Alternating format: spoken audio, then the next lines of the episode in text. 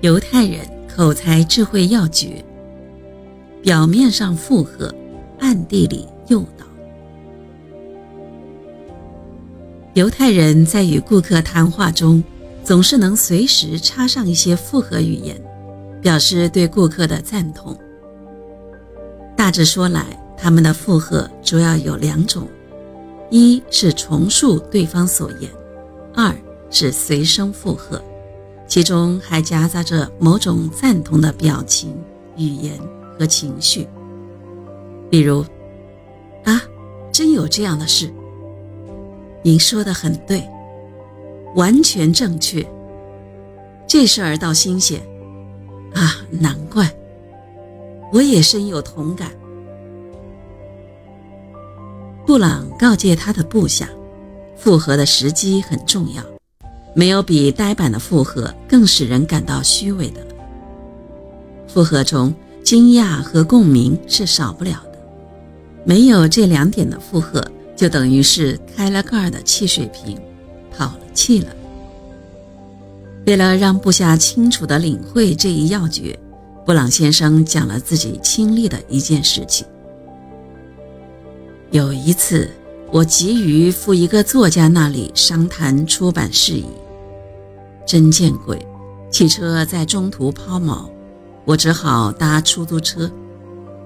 那个司机正在收听棒球比赛的实况，于是我和他也顺便聊了些有关球队的问题，如乙队如何，甲队又如何等等。当然。在我尚未明了他心中的意向之前，我没有轻言附和，唯恐引起对方的不快而影响到自己乘车的安全。开始时，我只是适当的附和对方；当确知对方意向与自己不甚相符时，我就暂依其意，之后再以缓缓导向方式使其趋向于我。这么做。更容易为对方接受，而且能避免宾主间的不但这种方式只在对方没有明确的主见或其主张不理想时方才使用。对方正发表高见时，你不妨频频点头以表同感，使对方感到你与他属同一道上的人。即使你提出或多或少的异议，他也不会在意。于是，你便可一步步将对方引到自己的这一方，最后，对方已不知不觉地将自己整个看法推翻。若一开始便与对方唱反调，反而对自己不利。有一位推销员和一位太太对话时，就使用了复合语言。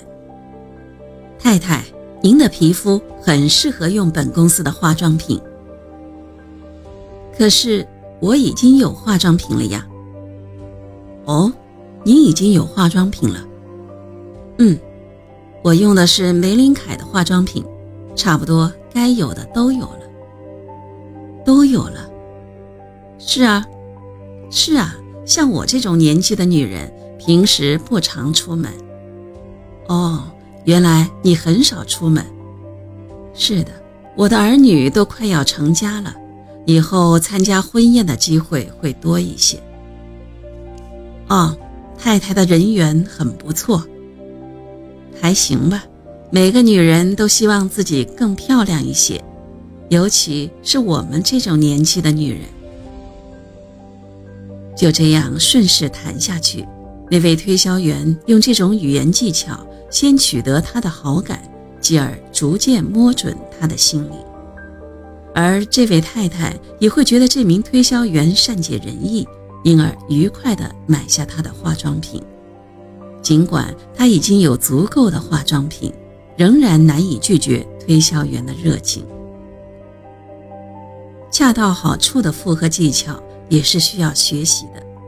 犹太人通常的做法是，适时迎合对方的论点来表达善意的回应，旁敲侧击找出对方做法和自己相同之处，借此拉近彼此的距离。当看法一致，马上表明支持，以降低不能达成共识的比例。顺势而为，为对方的论点补充说明，借机表明和对方站在同一立场。特别加强谈论对方一向引以为荣的事情，以幽默清淡的语气说出好话，让人不起鸡皮疙瘩，营造开心欢乐的气氛。只有在轻松的场面下，才能把话说得圆融。总之，附和的主要目的就是想要借这种方式来寻求最佳的沟通切入时机。